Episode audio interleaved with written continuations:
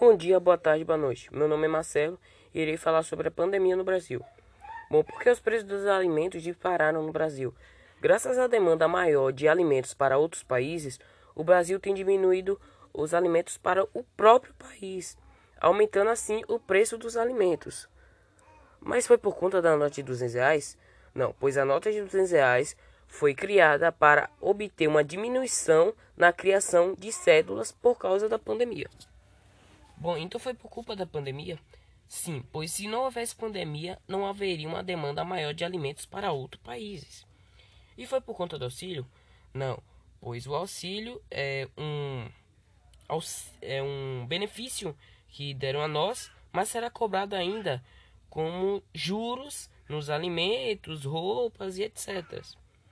A taxa baixa de juros está no seu baixo patamar histórico não, pois houve um crescente aumento nos juros no Brasil graças à pandemia e os juros há de crescer cada vez mais.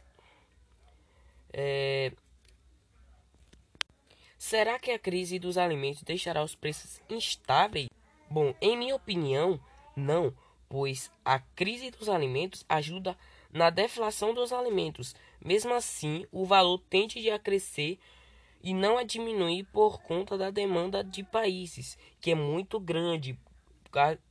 Eles pedem muito alimento, sendo assim reduzido para o Brasil e tendo um aumento nos preços desses alimentos. Estamos vivenciando uma inflação generalizada, porque os preços tendem a crescer mais ainda. Muito obrigado.